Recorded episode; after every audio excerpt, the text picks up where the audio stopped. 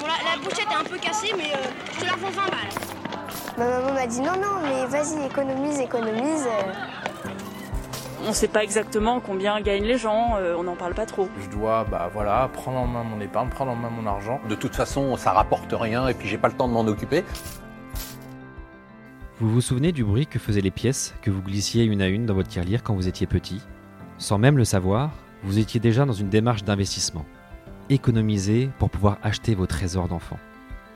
Aujourd'hui, il est peu probable que votre épargne prenne la forme d'un cochon rose. Il n'est plus question d'aller chez le marchand du coin pour compléter votre collection de cartes ou acheter un paquet de bonbons. Aujourd'hui, on vous parle de plans d'épargne, de private equity, d'assurance vie, d'immobilier, de livret A, PEA, SCPI et d'autres sigles plus ou moins obscurs.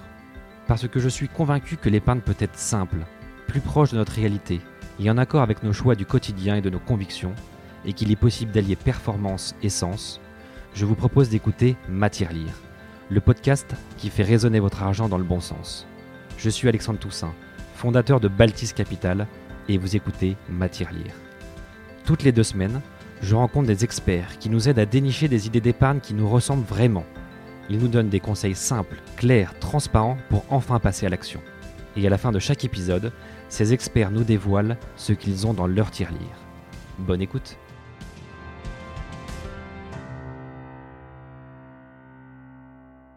Bon, je suis ravi de ce nouvel épisode de Matière Lire euh, où je reçois euh, Thierry Godet. Thierry, bonjour. Oui, bonjour Alexandre. Merci d'être venu à Paris spécialement pour euh, l'enregistrement de, ce- de ce podcast. On va parler vin, investissement plaisir, investissement culture. Donc je suis très content de faire cet épisode-là avec toi. Et en fait, je t'ai découvert sur BFM Business mi-janvier, je crois, Ouais. parce que tu avais dit que l'année 2020 était un très bon cru pour l'investissement dans le vin, avec une progression de 9%. J'ai trouvé ça assez intrigant parce que j'avais jamais pensé à investir dans le vin. Je pensais pas que ça pouvait rapporter autant. Euh, donc j'ai j'ai hâte de, de t'entendre sur toutes les questions que, que j'ai préparées. Et pour commencer, je voulais savoir un peu comment tu es tombé toi dans, dans ce monde passionnant euh, du vin. Écoute, euh, alors quand j'étais étudiant euh, parisien, j'ai eu la chance euh, inouïe d'aller faire des vendanges, parce qu'à l'époque, euh, on commençait ses études plutôt fin septembre ou début octobre. Et donc, j'allais faire des vendanges à Meursault, et j'ai eu une chance inouïe euh, d'arriver chez euh, Jean-François Coche-Dury, que les amateurs de vin euh, connaissent, euh, puisque c'est le pape du Meursault, c'est l'un des plus grands producteurs de Bourgogne, et il était tout jeune, il reprenait les, les, les vignes des mains de son père, et euh, il avait qu'une seule envie, c'était de choyer ses vendangeurs. Et le soir, il allait chercher, il descendrait à la cave et, et il nous ramenait une belle bouteille. Et je me souviens, on a bu, euh, on a bu des Meursault 1953. Et moi, ça m'a gravé, euh, ça m'a donné un, de l'émotion d'abord hein, pour commencer. J'imaginais pas qu'on pouvait boire des, vins aussi vieux. Euh, puis j'ai toujours eu envie de faire une cave. Voilà, c'est ça. C'est comme ça que ça a commencé. Donc c'était une vraie passion avant d'en faire un métier. Oui, c'était une passion, une passion chevillée. Donc euh, j'étais, euh, j'habitais à Paris, euh, jeune jeune cadre, jeune marié. J'ai commencé à acheter des bouteilles et à deux reprises je me suis fait cambrioler ma cave. Été très douloureux. Et puis là-dessus, quand je suis parti vivre à Singapour, j'étais expatrié pour le groupe qui me qui m'employait. Ben, je me suis constitué une cave à distance. Donc j'ai acheté des bouteilles sur internet que j'ai fait conserver dans un endroit cette fois-ci vachement sécurisé. Secret. Euh, et puis secret. Et puis euh, j'ai commencé à me bricoler un petit logiciel de cave sur Excel. Et voilà, la cave à distance euh, prenait naissance. D'accord. Donc un- un- une passion, un besoin, une mauvaise expérience. Oui, tout à fait. C'est une expérience perso. Donc à partir de ça, ce que je me suis dit, c'est que j'allais utiliser euh, Internet pour pouvoir euh, créer un concept de cave en ligne. Euh, donc, euh, bah, j'ai imaginé que euh, on allait avoir une boutique en ligne. Cette boutique allait être interfacée à un logiciel de gestion de cave et que les clients auraient leur application sur Internet comme une application de banque, hein, parce que là, on était vraiment au début des années 2000 et je me souviens, je commençais à, boursicoter un peu avec les premiers comptes de bourse en ligne et tout, et donc c'était fun en fait. Hein, et donc je me suis dit, bah pourquoi pas faire la même chose avec euh, avec le vin en fait. Et on va organiser le stockage pour le compte des clients. Je pensais déjà à cette population expatriée que je connaissais bien d'ailleurs, hein, puisque j'avais été expatrié à plusieurs reprises, et je savais que cette population, elle, était friande de vin et elle voulait se relier à la France par la gastronomie, et donc lui offrir des conditions euh, clés en main pour qu'elle puisse continuer à faire sa cave, sa cave à vin. Euh, bah, C'était ça le pari de Cavissima. Avant qu'on revienne un peu sur Cavissima, euh, d'ailleurs, tu dis sur le, sur le site que c'est un actif tangible, porteur de sens et faiblement volatile. Est-ce qu'on peut du coup rapprocher ça à une valeur refuge, comme l'or ou comme d'autres matières premières? Ah, bah c'est même mieux que l'or, parce que euh, la volatilité des cours du vin est beaucoup plus faible que la volatilité des cours de l'or, et dans un ratio absolument incroyable. Euh, pendant la crise euh, qu'on a connue en 2020, euh, le, cours du vin, les cours du vin n'ont chuté que de 3%, quand les actifs boursiers, eux, ont chuté de 40% en l'espace de trois semaines. et puis de depuis, bien sûr, les cours du vin ont repris leur plus haut, etc. C'est extrêmement résilient le vin euh, parce que euh, euh, d'abord c'est un actif qui est fait pour être bu. Hein, c'est un produit qui est fait pour être bu. donc il y a de la consommation. Donc c'est un but. Exactement. Et il y a un but. Et puis surtout il y a de la destruction naturelle. La destruction naturelle du, du produit, c'est la consommation. Et souvent, même s'il y a des millésimes qui sont assez intermédiaires, bah les, la, la clientèle va boire ces, ces millésimes et puis euh, et puis finalement, on gardera les, les, grands millésimes qu'on va conserver en cave pendant des années et des années. Donc euh, c'est plus résilient, c'est moins volatile, euh, c'est un actif tangible. L'idée c'est d'investir dans des bouteilles de vin, des, des bouteilles de vin qui ont qui peuvent potentiellement se garder pendant 20 ans, 30 ans, 40 ans. donc il y a une longue durée de vie. Le vin est fait pour être bu mais en même temps, il peut changer de main à plusieurs reprises. Euh, voilà, c'est de ça dont il s'agit. Et ça, on a, des statistiques sur le, on appelle ça le nombre de mains pour une bouteille? Alors, ce qu'il faut savoir, c'est que la catégorie des vins d'investissement, des vins qui prennent, qui sont destinés à prendre, enfin destinés, qui prennent de la valeur financière, ça représente à peine 1% ou 0,5% des, des crus produits dans le monde. Hein. Donc c'est un tout petit marché quelque part en volume. En valeur, c'est beaucoup plus important, mais en volume, c'est tout petit. Euh, il y a nos amis anglais qui pratiquent euh, la même discipline que Cavissima et qui ont inventé ça il y a, il y a 30 ans, 40 ans, souvent disent que euh, le vin peut changer cinq fois de main, jusqu'à cinq fois de main avant de commencer à être bu. Intéressant. Donc valeur refuge, peu volatile, et pourtant il y a quand même des rendements euh, moyens assez intéressants. Oui, il y a des rendements moyens assez intéressants parce que euh, alors le mécanisme de, prise de valeur, hein, peut-être euh, deux mots sur le mécanisme. L'idée c'est que euh, les, châteaux, les propriétés vont faire, vont produire du vin dans une quantité limitée. La quantité, elle n'est pas extensible à, à l'infini, elle est juste limitée par les décrets d'appellation, etc. Après, ces bouteilles sont mises en vente. les bouteilles peuvent être conservées 10 ans, 20 ans, 30 ans elles vont, le vin est le seul produit qui se bonifie avec le temps. C'est-à-dire que la valeur gustative euh, du vin euh, s'améliore au fil du temps, si tant est bien sûr que le vin est conservé dans une bonne cave. Hein, ça, c'est un des prérequisites. Euh, et puis, et puis au fil du temps, ben, la consommation va réduire les stocks disponibles et quelque part euh, l'offre euh, va être inférieure à la demande euh, et donc naturellement il y a une prise de valeur financière. Voilà.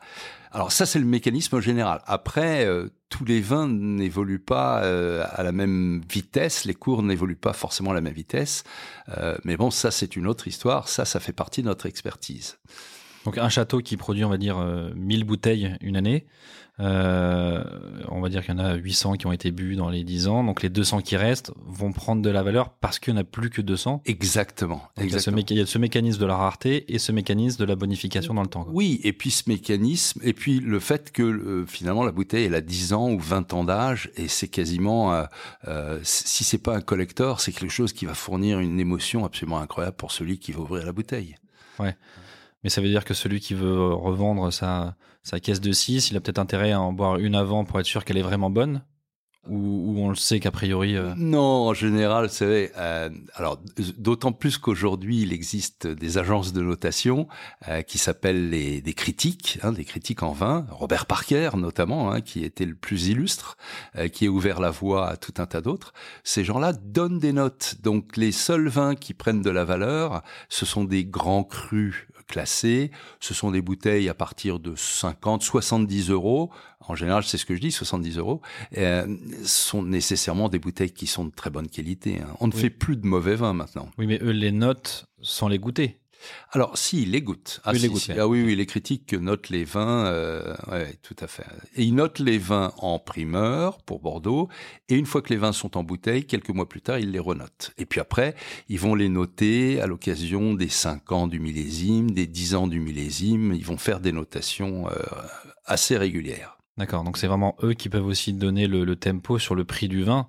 Si euh, le, le- il se bonifie vraiment peut-être plus rapidement que prévu, que le prix, euh, la, courbe va monter plus vite que prévu. Alors, ce qui était vrai, c'était que Robert Parker, on, a dit que Robert Parker faisait le prix du vin à un moment donné, Euh, c'est-à-dire que les notes qu'il donnait avaient une influence terrible sur sur l'évolution du prix. Aujourd'hui, est-ce encore vrai? Oui, dans certaines mesures. Il y a certains critiques. On peut, il y a des études, hein, c'est tout à fait intéressantes, qui montrent la corrélation entre la, la notation de, des critiques et l'évolution du cours du vin. Euh, le français Jean-Marc Carin euh, est donné comme un excellent critique. Euh, Neil Martin est quelqu'un d'extrêmement suivi. Lisa Perotti également. Enfin voilà, ce, ce sont des très grands critiques que nous nous suivons et que nous mettons à disposition. On, on met à disposition les notes sur le site de Kevissima. D'accord. Et aujourd'hui, qui, sont les grands investisseurs dans, le vin? C'est des Français, c'est des étrangers, c'est des, euh, des particuliers, des entreprises? Alors, les investisseurs dans le vin sont euh, sont légion. C'est, on va les trouver dans dans le monde entier. Euh, on va trouver euh, euh, des gens qui vont investir euh, en Chine, en Corée, au Japon, euh, aux États-Unis, en Angleterre. Beaucoup, beaucoup, beaucoup d'anglais. Euh, le marché anglais euh, est très, très, très, très important. C'est pour les Anglais investir dans le vin, c'est comme pour les Français investir dans le diamant, dans dans, dans une dans une bague ou dans une montre. C'est très, très commun. Euh, Et dans du vin français. et dans du vin français, bien sûr, bien sûr, bien sûr. De toute manière, euh, Alexandre, le, le vin, les vins d'investissement, les grands crus, le marché des grands crus est dominé largement par les vins français, euh, qui captent encore 70 euh, à 75% de la part du marché mondial. Voilà. D'accord. Et les Asiatiques, du coup, sont très friands, au coup, j'imagine, du vin français. Donc, eux, ils, quoi, ils, ils comptent pour un quart des investisseurs de, dans Alors le vin? oui, le, les le, le, l'Asie représente effectivement euh, 25%, euh, avec en tête le marché chinois. Hong Kong qui, qui est une place euh, franche, hein, il y a zéro taxe sur le vin à Hong Kong, donc il y a euh, 18 unités de stockage, euh, ne serait-ce qu'à Hong Kong, euh, pour pour euh, alimenter d'ailleurs les Chinois de euh, de Chine continentale, euh, mais pas que euh, tous les gens qui sont en Asie et qui font conserver du vin à Hong Kong. D'accord. Mais j'imagine que pour investir dans le, vin, c'est un peu comme dans tout. Hein. Quand on achète une voiture, on l'essaye. Quand on achète un bien immobilier, on visite. Comment font ces gens pour, pour acheter? Est-ce qu'ils suivent les, notations ou ils se disent, bon, ce, château, on le connaît, on l'a acheté il y a, a l'année dernière, on réinvestit dessus? Comment ils font pour, pour déclencher le- le- l'achat? Euh, Parce que c'est un achat plaisir aussi. Donc, qui dit plaisir, dit goûter. Oui, tout à... alors bah, il y, a, plusieurs choses. Euh, Souvent, on, achète en primeur, c'est-à-dire le vin n'est pas encore fini, il est encore en cours d'élevage, et puis la dégustation en primeur est réservée uniquement aux professionnels qui eux achètent des allocations et qui les mettent sur le marché. Donc là, euh, comment un particulier fait pour acheter?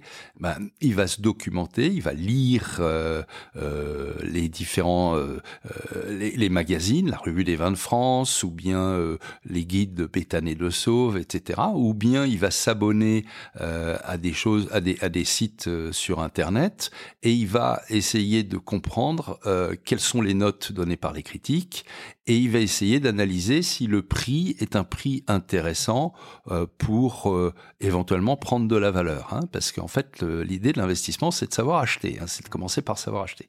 Donc là, il y a tout un travail de recherche assez important, euh, parce que quand on investit dans le vin, il faut, il faut regarder si le produit a une bonne note, si le vin a une bonne note, s'il est plutôt bien noté par les critiques. Il faut regarder si les courbes de prix sont plutôt ascendantes.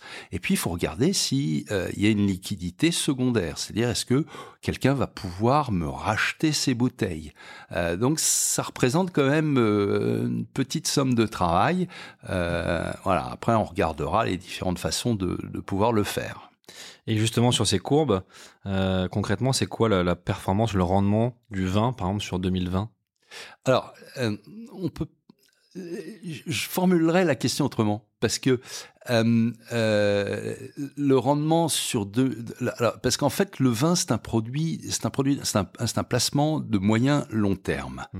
Donc on achète des bouteilles, on les laisse se reposer, on les revend au bout de 5 ans, 7 ans, 10 ans, 15 ans.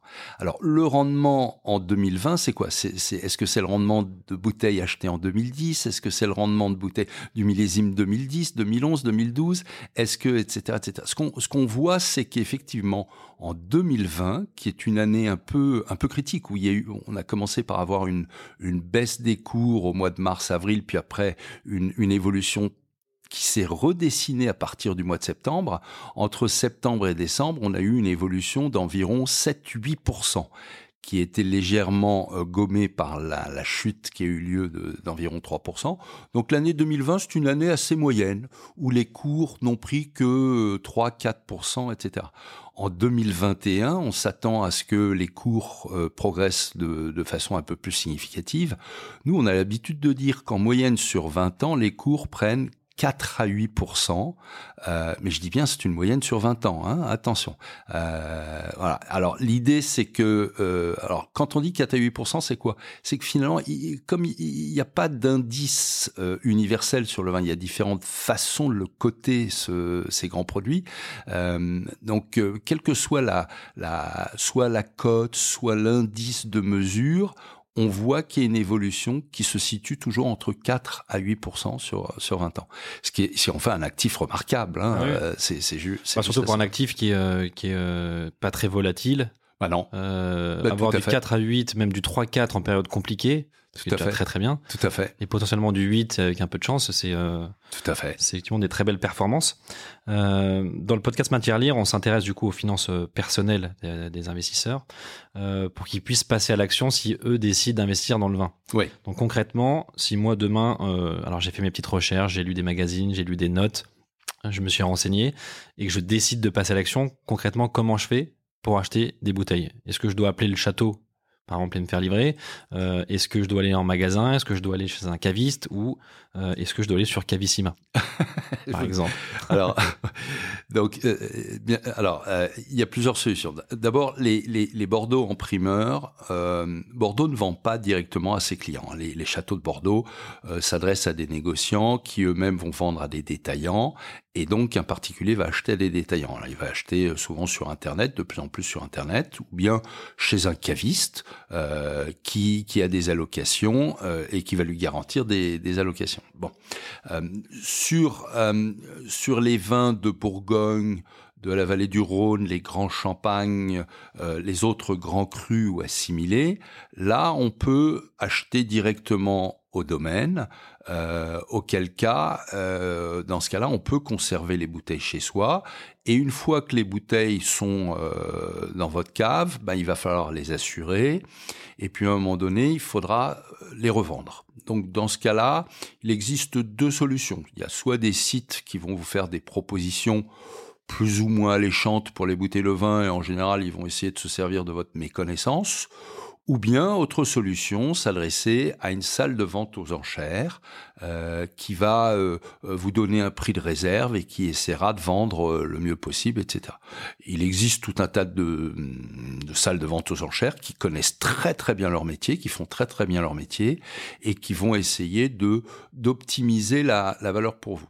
Seul hic, c'est que euh, la commission qui est perçue euh, par la salle de vente aux enchères, elle est d'au moins 15% pour le, vendeur et elle est d'environ 20% pour l'acheteur. Donc ce sont des frais qui sont euh, assez conséquents.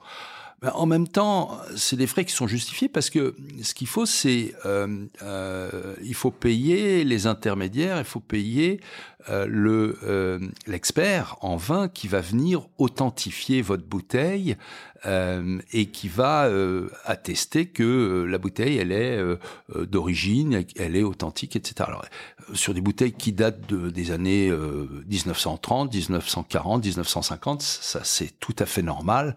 voilà, il faut véritablement parce qu'il y a quand même y a quand même des abus. Hein, voilà, il semblerait qu'en France il y ait plus de bouteilles de Pétrus qui circulent que le château n'en ait jamais produit. Il y, a, même un rapport de peut-être 1 à 2. Hein. Donc il faut, euh, il faut être, euh, il faut être extrêmement, euh, faut faire très très attention. Hein. bon, il y a des, il y a des domaines comme la Romane et Conti qui fait la chasse aux revendeurs et qui déploie beaucoup de beaucoup d'attention. Moi-même, j'ai eu l'occasion de rencontrer des gens de la DGCCRF qui sont venus m'interviewer et qui voulaient comprendre quels étaient les réseaux de distribution, d'achat, parce que ils étaient mandatés justement par le domaine de Romane et Conti pour essayer de trouver les faussaires, etc. Hein, c'est une discipline.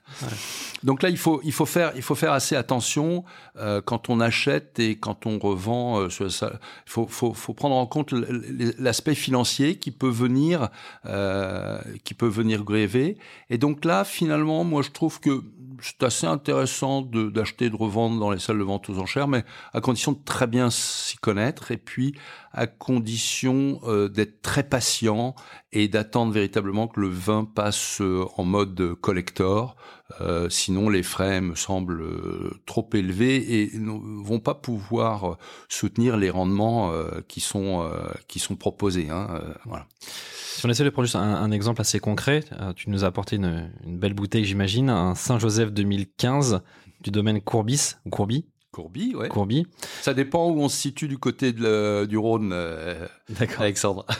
Donc par exemple, si, si euh, moi en tant qu'investisseur euh, curieux, je me renseigne, je trouve ce domaine, il a l'air d'avoir des bonnes notes, enfin, ça me parle, je décide d'acheter de, de, une caisse de, de 6 via donc un distributeur, c'est ça? Oui, un détaillant. Un détaillant.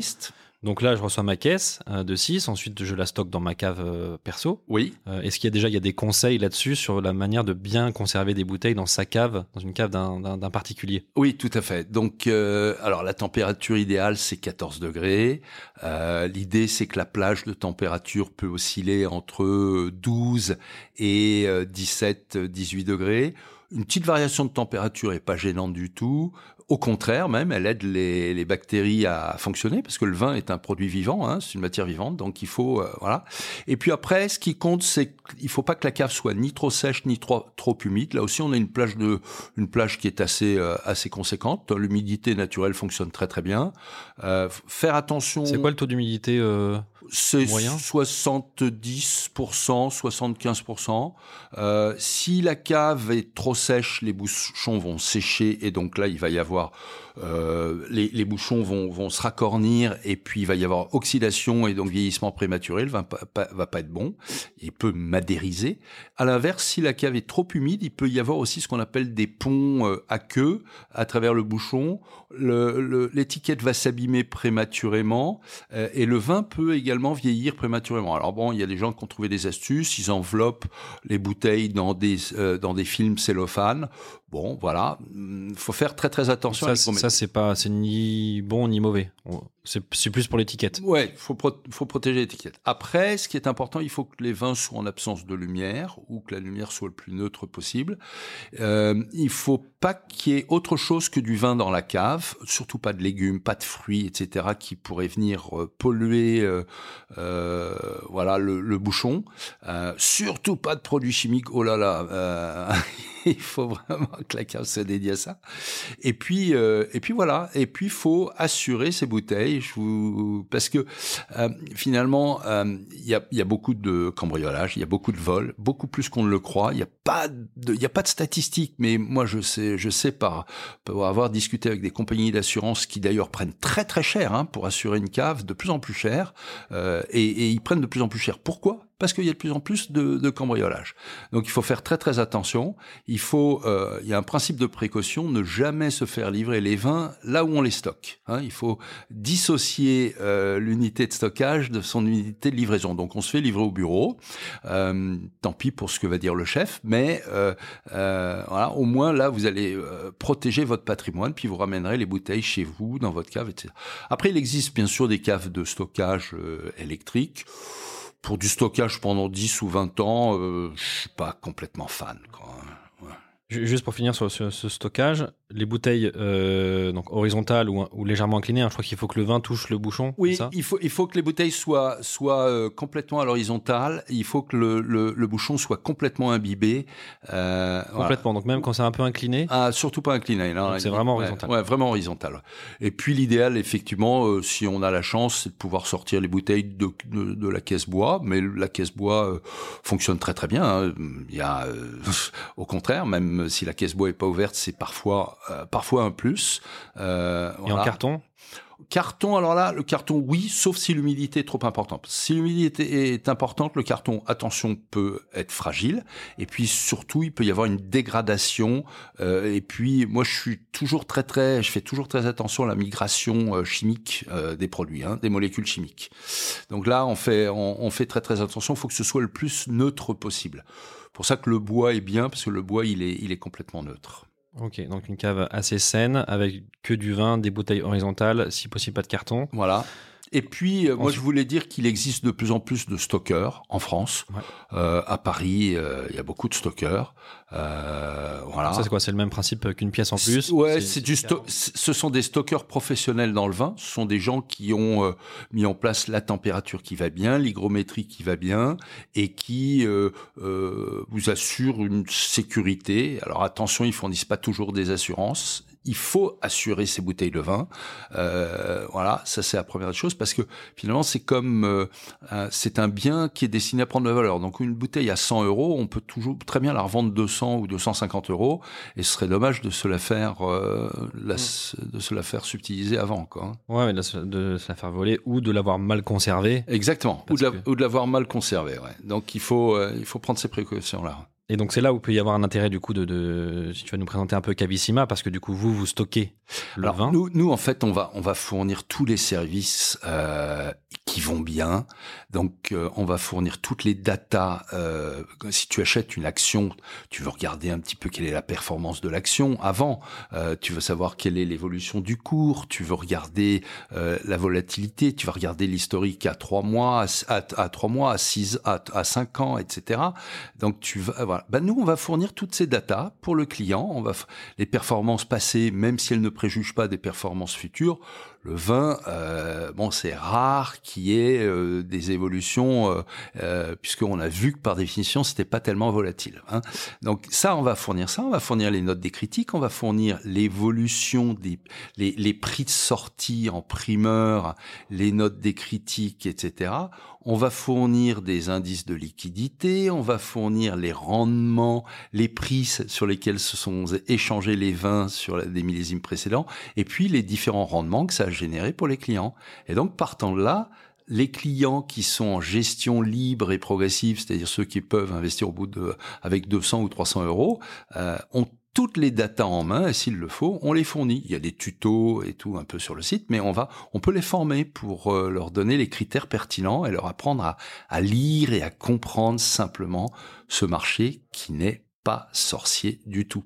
Ouais, donc ça c'est un énorme Donc- gain de temps pour tous ceux qui veulent se renseigner en fait. Donc- Ils se renseignent directement. Exactement, ils ont toutes sur la plateforme. On va euh, assurer le meilleur prix puisque on est euh, négociant à locataire, donc on va vendre au meilleur prix. D'ailleurs, chez Kevissima, nous sommes les seuls en France à proposer à la fois le prix moyen du marché qui est fourni par euh, une société externe, hein, qui dont le métier est de, est de relever de la data, et notre prix de vente. Donc le client peut se faire une idée, est-ce que Kevissima est au bon prix, etc. Donc là, il n'y a pas de, euh, il a pas de mystère sur le prix, hein, c'est complètement transparent. Du coup, tous les vins qui sont référencés sur Cavissima ont été négociés par Cavissima. Ah oui, oui, 100%. 100%. 100% des vins sont euh, font l'objet d'un approvisionnement direct propriété, euh, justement pour s'affranchir euh, de cet expert en vin à l'entrée de la cave et donc pour réduire les coûts de fonctionnement et pour proposer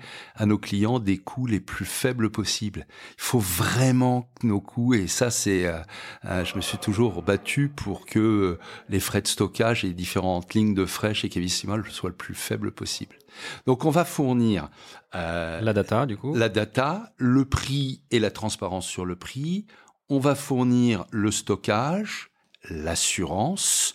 Les vins sont assurés au premier euro, moyennant une assurance qui est de l'ordre de 0,2% par an. Dans une bouteille à 100 euros, ça, ça va te coûter 20 centimes. Tu trouves ça cher? Non. Euh, Ça, c'est par bouteille? ça, c'est par bouteille, exactement. Et puis, euh, et puis après, on va fournir la solution pour la revente. Donc, ça- donc, étape numéro une, on faut se créer un compte, j'imagine, sur Cavissima. Étape numéro un, on ouvre un compte. Ok. Exactement. Étape numéro 2, on choisit ses bouteilles de vin. Ok, donc par exemple, je tombe sur le Saint-Joseph 2015 qu'on a là sous les yeux. Mais C'est pas un vin d'investissement celui-ci. hein. Non Euh, ah non, non, non, ça c'est un vin glouglou, c'est un vin à on peut boire. le boire ça. maintenant, du coup. Oh, après l'émission peut-être. Ok, donc je tombe sur un vin euh, euh, qui me plaît, donc je décide de, de- de l'acheter. Donc là, je l'achète en ligne directement. Exactement. Donc euh, je, je- concrètement, je fais un virement, je paye par carte. euh, Exactement, tu fais un virement, tu payes par carte, tu peux même avant créditer ton compte, tu peux, as même une solution d'épargne programmée Ok. et utiliser ton, ton compte Cavissima euh, comme tu veux. on peut être prélevé de 100 euros par mois, par Ex- exemple. Exactement. Et puis, euh, dès que tu vois euh, une offre intéressante, bing, tu, tu plonges. T'as- t'as- sur ton portefeuille Cavissima, tu as 150 euros. Tu vois quelque chose à 300 euros, tu vas compléter avec ta carte bancaire, ton virement, etc. Et le portefeuille est sympa parce que euh, nous, nous sommes agréés par l'AMF. Donc, toutes les sommes que tu vas avoir sur ton portefeuille sont euh, sur un compte externalisé euh, qui est dédié à l'opération et ça fait partie des contraintes AMF. Ouais, donc chaque investisseur a son propre portefeuille électronique. Chaque investisseur a son propre portefeuille électronique. Exactement. ouais, ouais. Donc là, soit je verse euh, une somme, soit je, je fais un versement programmé euh, tous les mois. Exactement. Ensuite, donc je clique sur euh, acheter, j'imagine, ou investir. Exactement. J'achète les bouteilles.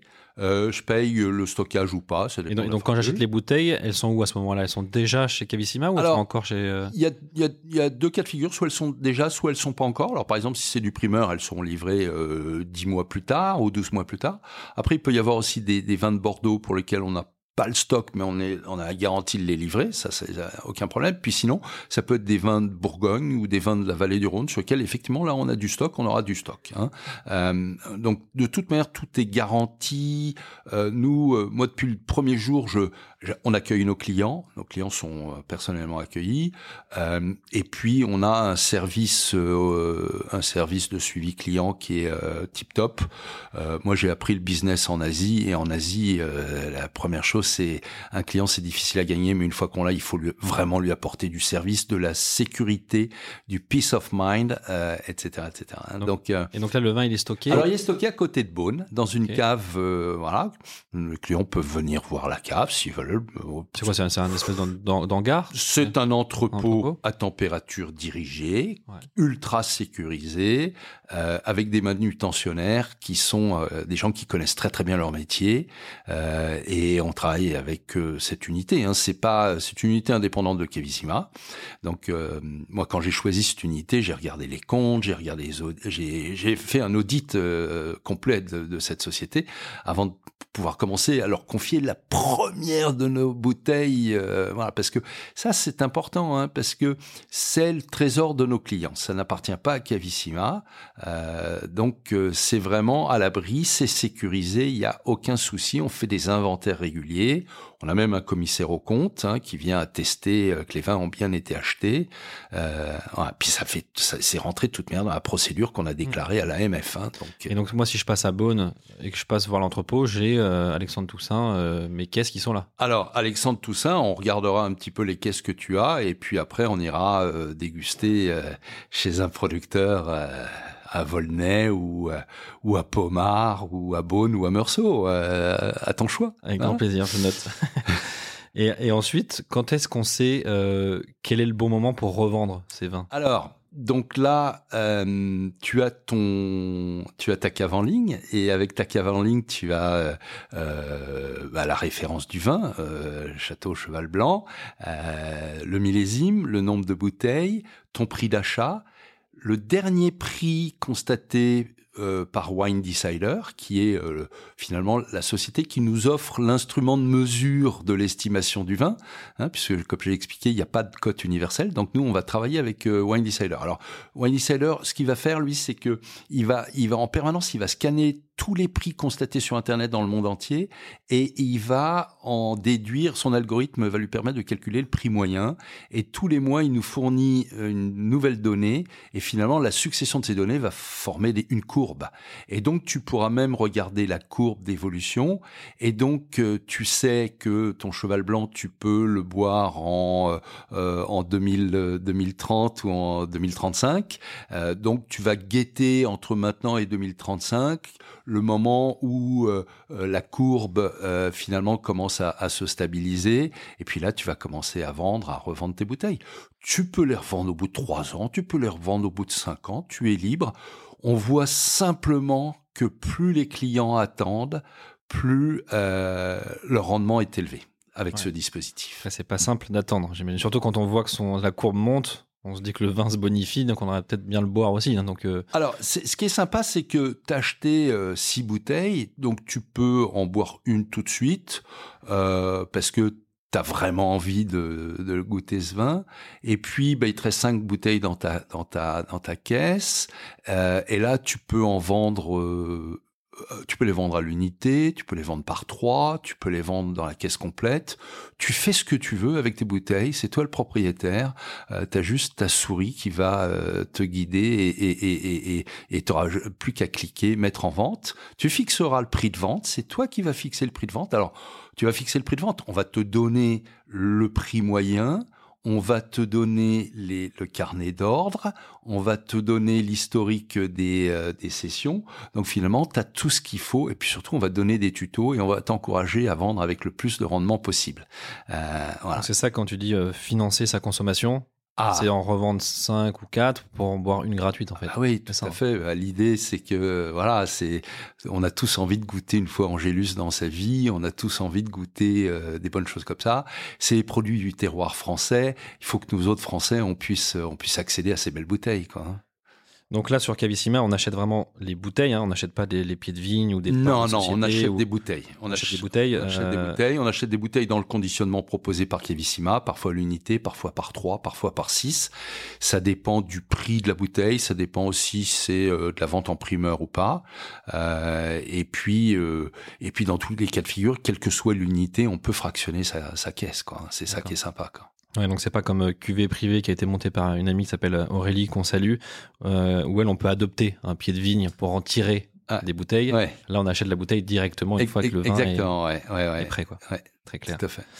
Et ensuite donc une fois qu'on a mis en vente et qu'on a réussi à vendre, euh, là rapidement en termes de, de, de fiscalité comment ça comment ça fonctionne? Qu'est-ce qu'on doit Alors déclarer? déjà, déjà deux mots. Donc là, il y a une commission qui est perçue par euh, par Cavissima, qui est de 8,4% de Attends, juste TTC. si je remonte, je me permets. Celui qui va, comme moi je mets en vente ma bouteille, celui Oui. qui va acheter la bouteille est forcément quelqu'un de Cavissima aussi? Alors, euh, c'est quelqu'un qui, qui est sur le site de Cavissima. La, la boutique de Cavissima, finalement, une place de marché qui est réservée exclusivement à des vins sourcés par Cavissima. Il y a combien de, de membres aujourd'hui? Aujourd'hui, on a 5000 membres.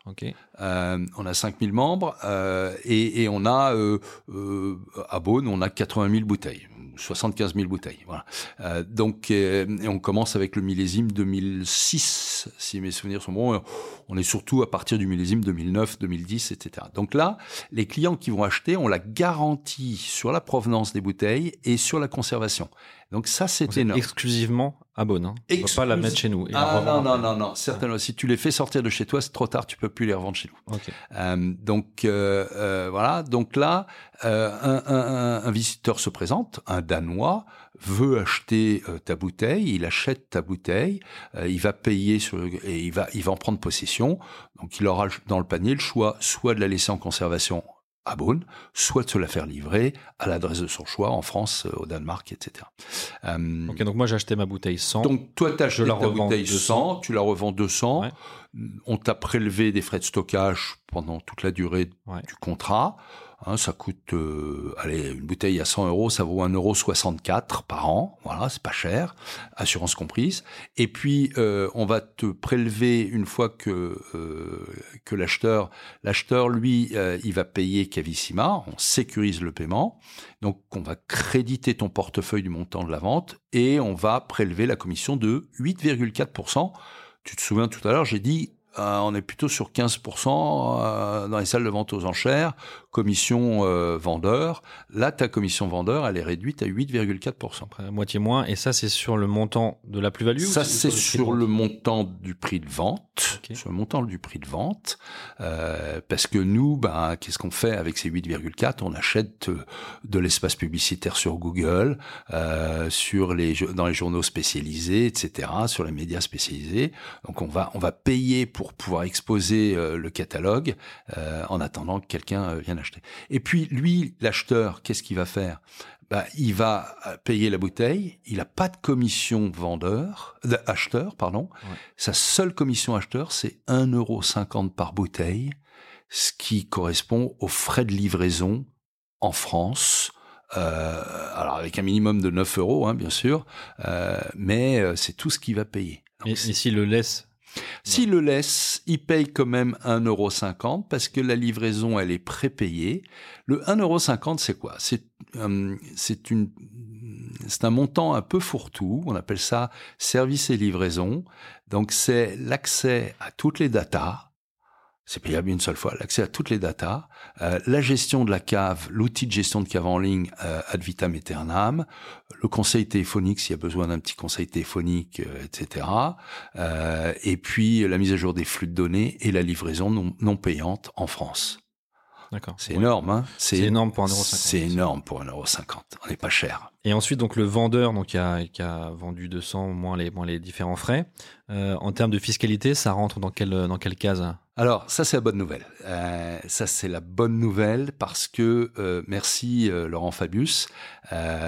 On se souvient qu'il avait quand il était ministre des Finances, il avait fait passer une niche pour les biens meubles. Hein, euh, voilà, donc tout ce qui est objet de collection, euh, euh tableau, euh, etc. C'est, il n'y a aucune fiscalité qui s'applique si dès l'instant où la valeur de cession est inférieure à 5000 euros. Valeur de cession, 5000 euros. Donc là, dès l'instant où toi tu revends une caisse, une bouteille, trois bouteilles, etc., que ton lot fasse moins de 5000 euros, tu n'es pas imposable.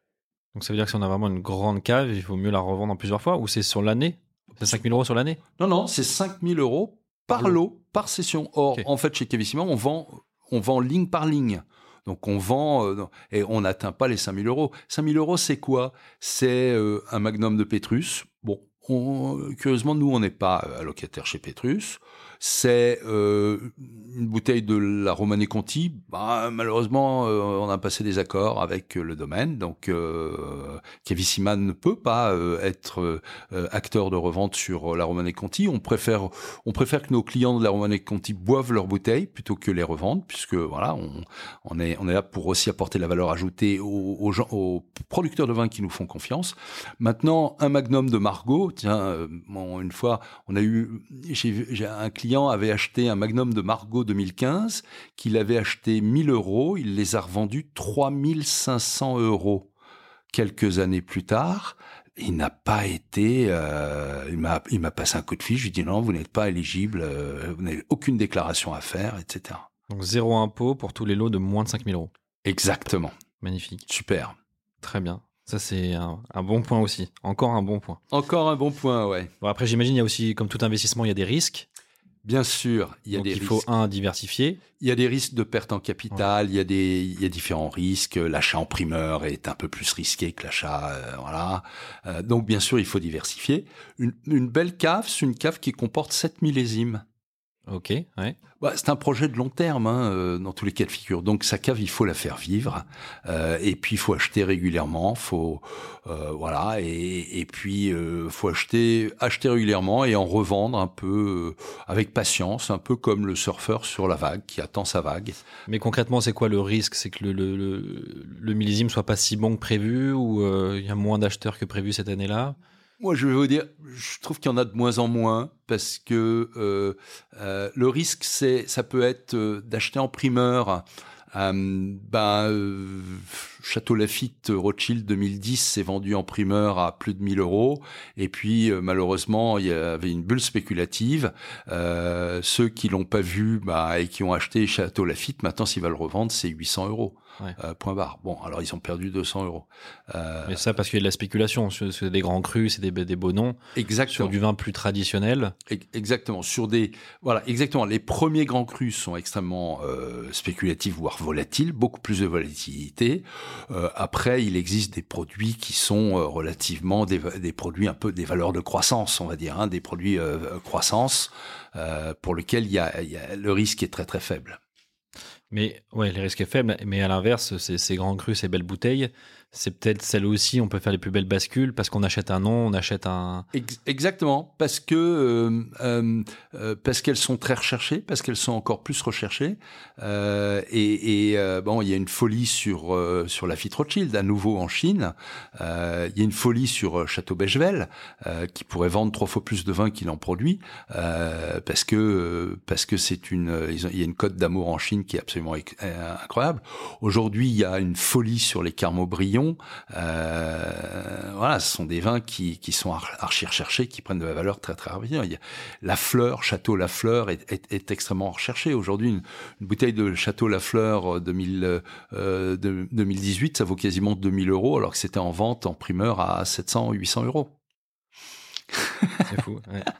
Et, et si, si jamais j'ai pas beaucoup de temps pour aller analyser toute la data, toutes les, toutes Mm. les fiches produits, trop me renseigner, j'ai juste dit voilà, j'ai envie d'investir, euh, euh, je sais pas, 20 000 euros dans le vin. Est-ce qu'il y a une solution un peu tout packagée où j'achète euh, une, une cave un peu toute faite? Alors, on a, euh, on, on a effectivement mis en place une, une, une, une cave en gestion éclairée, Mmh. justement à partir de 20 000 euros, hein, Alexandre. Donc là, euh, la cave, elle est constituée sur la base d'un projet qui est réalisé par des experts, une équipe d'experts euh, que je dirige d'ailleurs.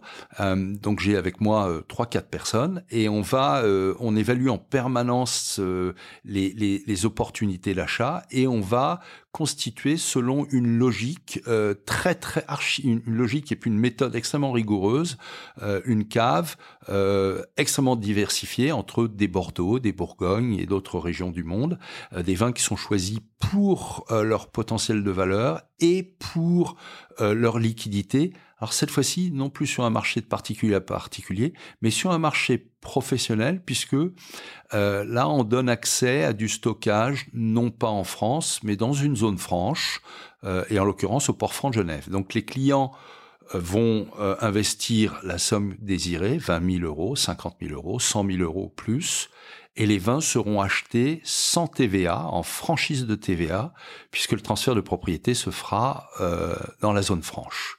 Et ça, l'investisseur achète quand même les bouteilles. Alors, il Enfin, c'est achète quand même les propriétaires de, des bouteilles de vin. Les caisses sont identifiées avec son numéro de client. hein, il y a une identification. Euh, les, la cave est archi sécurisée. Les ports francs de Genève, c'est euh, euh, voilà, on imagine, mais il y a un hélicoptère sur le toit, hein, prêt à voilà. Euh, et puis euh, euh, et puis en termes de température, l'hygrométrie est contrôlée par ordinateur, le taux d'oxygène est contrôlé par ordinateur. Enfin, je veux dire, tout est euh, c'est la plus belle cave que j'ai jamais visitée. Et puis et puis là, les les vins sont archi sélectionnés, c'est-à-dire que au lieu, d'avoir un univers d'investissement qui est de l'ordre de 100 ou 200 références, là, on va travailler, nous, avec 50 références. On va travailler avec le 0,1 ou 0,2% des grands crus du monde parce qu'on va vraiment choisir euh, euh, sur le, de façon extrêmement précise les vins pour les critères que j'ai cités, euh, liquidité et rendement.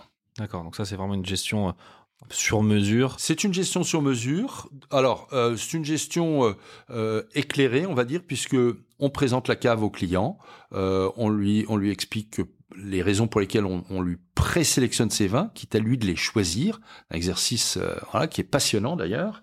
Euh, et puis euh, et puis après on va on met à disposition un, un gestionnaire de compte qui va surveiller euh, avec le client la cave et qui euh, réalisera les arbitrages pour le compte du client et remettra les vins sur le marché professionnel de Bordeaux, de Londres, etc. Alors soit on a des opportunités d'achat auquel cas on appelle le client, soit on dialogue avec le client et on, l'aide à, trouver le moment le plus opportun pour pouvoir euh, euh, vendre ses bouteilles, euh, étant entendu que euh, là on est sur un marché professionnel, donc il y a peut-être un petit peu plus de fluctuation des cours. Donc voilà, il, suffit d'informer un peu le client pour qu'il puisse prendre ses décisions. En général, ce genre de dispositif est, est destiné euh, euh, à, des, à des investisseurs qui ont pas mal d'argent, hein, puisque l'idée c'est que le vin, on n'y consacre pas plus de 5 à 10 euh, de son patrimoine, de son ouais. patrimoine. ou bien ça peut être aussi des investisseurs euh, institutionnels euh, qui eux ont envie de placer euh, une somme d'argent assez importante euh, dans un dispositif comme celui-ci et qui vont effectivement bénéficier de l'éclairage de notre équipe d'experts qui est reconnue. Hein. Je peux vous dire que on a une équipe qui est.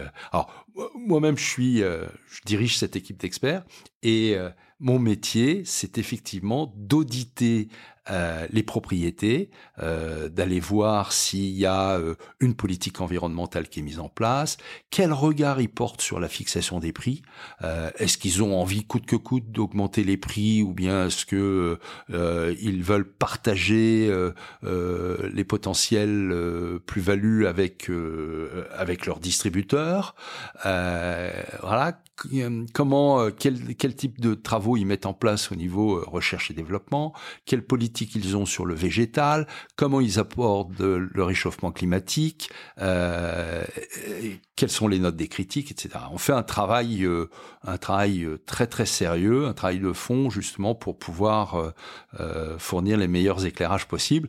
Et puis nos clients qui vont investir juste 100 ou 200 ou 300 euros vont en tirer les bénéfices de, de, de toute cette. Oui, ils profitent de cette expertise. Exactement. Ouais. Mm. Super. Euh, je te propose qu'on passe à la, à la, traditionnelle minute de Lucie sur euh, Matière Lire. Euh, Lucie qui est euh, curieuse, engagée, qui a décidé de reprendre son patrimoine et son épargne en main. Et elle a une question pour toi. Tout à fait. Bonjour Thierry. Bonjour Lucie. J'avais une question, tu l'avais un peu évoqué tout à l'heure avec le risque de l'achat en primeur. si j'achète en primeur, ça veut dire que les, la, la vendange n'a pas encore été faite? Donc... Alors, si, la vendange a été faite, les vins sont euh, vendangés, vinifiés, et ils sont au début de leur élevage. D'accord. Hein? Donc, euh, juste pas de mise en bouteille. Mais par contre, c'est ça, voilà. Alors, donc là, euh, on, est sur la, on est sur la vendange 2020, voilà, qui est mise en vente au mois de mai, au mois de juin progressivement. les vins ont été vendangés septembre, octobre. Euh, voilà, la vinification a duré un mois, hein, et puis après, donc euh, finalement fin fin octobre, début novembre, ils sont euh, l'élevage commence. Et cet élevage, il peut durer 16 mois environ. Euh, donc là, on est déjà, on n'est pas à mi-parcours, mais pas loin. On est, euh, voilà. Donc les vins sont pas complètement finis, mais on a déjà une bonne idée de la construction. D'accord, donc au moins j'ai pas de j'ai pas de risque sur les maladies de, de pied de vigne, etc. Non, rien Là, du tout. Suis, euh, tout ça c'est euh, sécure. Euh, tout ça ça a été euh, ouais ouais non les, les le, le mildiou, l'oïdium ou l'esca. voilà, on parle à la vendange, on va parler d'état sanitaire. C'est-à-dire que est-ce que finalement les raisins sont intègres, est-ce qu'ils sont en bon état, est-ce que un bon raisin va faire un bon vin hein, en fait. Hein, voilà. D'accord. Et, et, je rebondis aussi sur euh, le fait de, de, sourcer ces bouteilles chez Cavissima, etc. Si demain j'achète une bouteille chez Cavissima et que je la garde dans ma cave, donc je ne peux pas la vendre euh, via ta plateforme. C'est exact. Est-ce que c'est pour éviter euh, les contrefaçons? Oui, tout à fait. C'est pour éviter les contrefaçons. Alors, moi, je ne connais pas l'état de ta cave, donc je ne sais pas si les vins ont été euh, correctement conservés, euh, s'ils n'ont pas été mis en contact avec des produits chimiques, s'il n'y a pas eu euh, une manipulation sur l'étiquette, si et si, etc. Donc, comme je ne veux pas avoir cette charge supplémentaire qui consiste à mettre un expert vin à l'entrée de la cave, je préfère contrôler. voilà.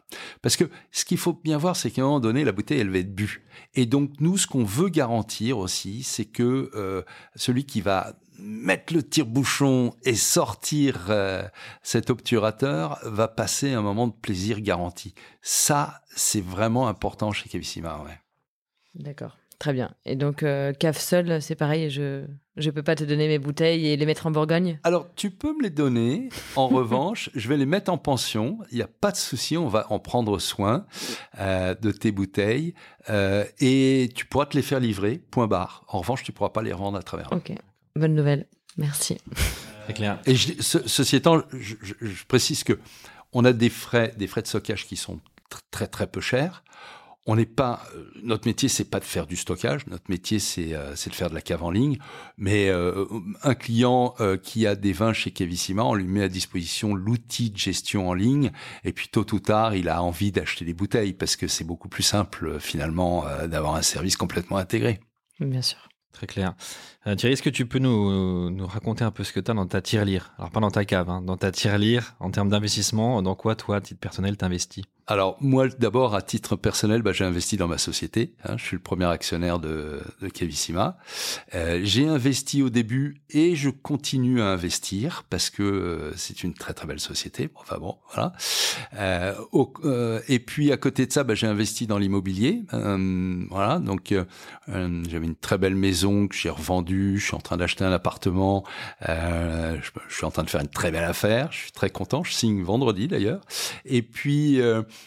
euh, et puis sinon, j'ai un petit portefeuille de d'actions. Je m'amuse avec ça. C'est plus pour euh, pour jouer, c'est rigolo. Euh, voilà. Puis j'ai deux trois placements, assurance vie, un peu comme tout le monde. J'ai aussi quelques bouteilles euh, chez Cavissima, puisque je suis l'un des premiers clients de, mon service. Bah, D'abord, c'est important hein, de vérifier que ça fonctionne. Donc, bah, j'ai acheté des bouteilles, certaines que je n'ai pas encore sorties. et puis, j'ai acheté des bouteilles d'investissement. voilà. Et ces fameuses bouteilles, je sais toujours pas si je vais les vendre ou si je vais les boire. Mais c'est ça qui est rigolo. C'est ça en qui fait. est sympa. Ouais. ouais, tout à fait. Et c'est quoi pour toi un, investissement qui a du sens? Alors, un, investissement qui a du sens aujourd'hui, ben, on sort quand même d'un épisode euh, grave hein, avec cette pandémie. Donc, euh, on a tous voulu aller consommer un peu bio, un peu plus propre. Euh, on a tous, on, on, a un cri d'alarme pour euh, pour pour cette nature, pour cette planète, etc. Donc, pour moi, un investissement qui fait du sens, c'est dans l'investissement dans le vin. Je trouve que ce qui est intéressant, c'est d'aller chercher, c'est d'investir aussi des, dans des bouteilles qui sont issues de l'agriculture propre.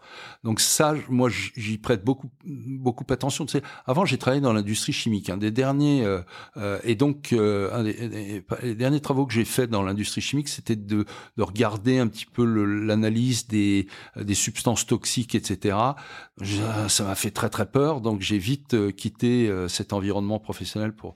Et donc dans le vin, ce qui m'intéresse, c'est de voir est-ce que est-ce que les les, producteurs font un travail de grande propreté, est-ce qu'ils comme, comment ils gèrent le, sulfite? Alors, euh, bon, on est obligé d'en mettre un petit peu, mais euh, voilà, est-ce que ils vont corriger leur vinification ou pas? Est-ce qu'ils sont propres?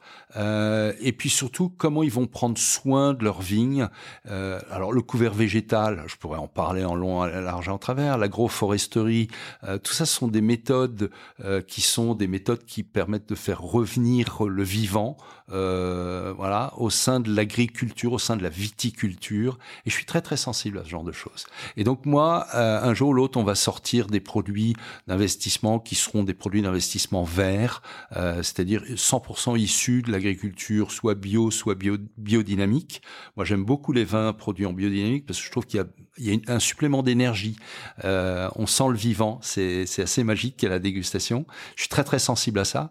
Euh, voilà. Et euh, les, les, les, grands buveurs euh, de vin, euh, les grands sportifs aussi, sont très sensibles à la, à la biodynamie. voilà. Et, et, ça, voilà, c'est ça qui m'intéresse dans le vin. C'est c'est d'aller travailler et de rencontrer des, des, des viticulteurs qui ont le sens de la préservation de la planète. Donc du bio, du vert et du propre pour ces investissements-là. Tout à fait.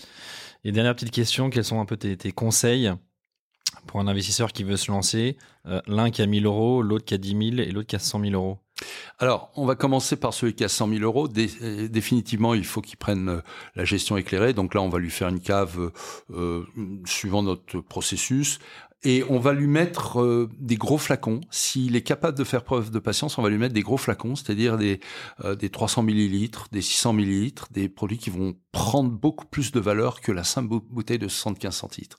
Le vin est meilleur et la prise de valeur est, est potentiellement plus importante. Donc ça, c'est la première chose. Puis en plus, ça va permettre de réduire les coûts de stockage. Euh, donc ça va lui permettre aussi d'avoir euh, un investissement un petit peu plus, euh, d'avoir un peu plus de rendement.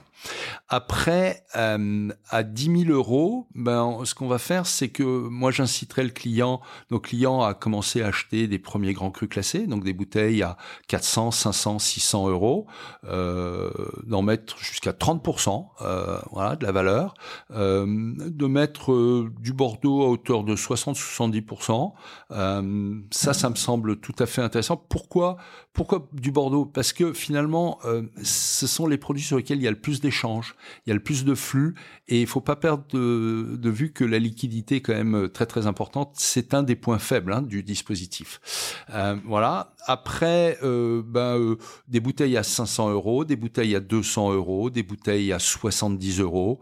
L'investissement dans le vin à, moins de 70 euros ne fait pas de sens parce que les frais de stockage, euh, d'assurance et puis les commissions de revente sont euh, pourraient être grevées par la potentielle plus-value brute.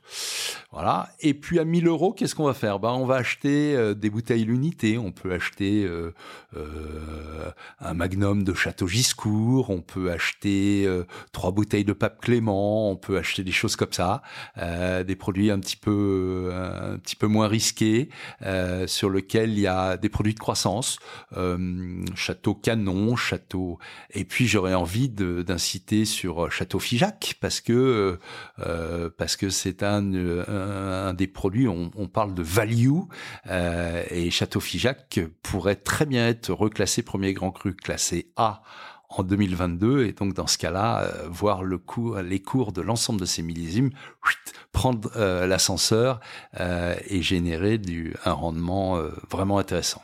Donc il faut il faut acheter la rumeur. Quoi, alors c'est pas pour moi c'est pas une rumeur, plus rumeur hein, parce que Figeac avait échoué en 2012. Il hein. faut savoir qu'à Saint-Émilion le classement est révisé tous les 10 ans. Euh, et, et, donc euh, Figeac avait échoué en 2012 de très peu. On leur reprochait notamment de ne pas avoir euh, un château. Euh, euh, c'est vrai que leur cuve de vinification était un peu ancienne, datée des années 80, début des années 80. Là, on est, ils ont fait un investissement colossal de 15 millions d'euros. c'est un des plus grands chais qui existent à, à Bordeaux. C'est simplement magnifique et ils ont coché toutes les cases. Donc ils vont, c'est un secret de polichinelle. Ils vont, ils vont passer, en, ils vont basculer en premier grand cru classé A. Et c'est assez intéressant parce que euh, tu vois, Ozone Cheval Blanc, qui est premier grand cru classé A, sont des vins qui sont entre 400 et 700 euros. Figeac, lui, fait des vins entre 160 et 230 euros. Cherchez l'erreur. On a pris note de, tout ça. Euh, on va arriver à la fin de, cet épisode. Le temps passe très vite. Euh, tu es venu avec deux cadeaux d'ailleurs tout à l'heure, une, donc une belle bouteille de, Saint-Joseph, mais tu es aussi venu avec un code promo euh, pour tous les auditeurs de, de Matière Lire qui peuvent se connecter et se créer un compte sur Cavissima. Et ensuite, avec le, code promo TIRLIRE, donc T-I-R-E-L-I-R-E, euh, il y a 20 euros offerts pour chaque achat de 200 euros pour une durée de 30 jours. Donc j'invite tous les auditeurs à, aller euh, vite s'inscrire et aller commencer à, à chercher euh, des, euh, des, petites pépites de vin et de commencer à investir. Donc merci pour ce, ce, cadeau, merci pour eux, merci pour, pour moi aussi, ce que je pense que je vais aller en profiter. euh, et avant qu'on se quitte, je tenais aussi à rappeler euh, que l'abus d'alcool est dangereux pour la santé, donc il faut le consommer avec modération. Euh, donc on peut investir sans modération, mais après ça consommer avec modération. en tout cas, merci pour toutes tes réponses, tes conseils, tes éclairages. Je trouve ça passionnant d'investir dans, surtout en tant que Français, de savoir que ce patrimoine du vin est en France et qu'on peut investir du coup euh, dans des bouteilles en France, proches de chez nous, euh, euh, dans nos, dans nos territoires. Donc, merci pour toutes tes, toutes tes réponses, c'est passionnant. Et puis, on se retrouve tous sur, sur Cavissima rapidement pour commencer à, à mettre un peu de vin dans notre tirelire. Bon retour Thierry, merci encore d'être venu. Merci à toi. Et à bientôt. Ouais. Alexandre. Au revoir. Salut. Merci d'avoir écouté cet épisode de Matière Lire. J'espère qu'il vous a permis de découvrir de nouvelles manières de faire résonner votre argent. Merci à la Dream Team Cosa Vostra qui m'a apporté de précieux conseils pour la production de ce podcast. Et si l'épisode vous a plu, je vous invite à vous abonner sur votre plateforme d'écoute habituelle, à le partager autour de vous et à laisser un commentaire ainsi que 5 étoiles sur Apple Podcast. A très vite pour un nouvel épisode.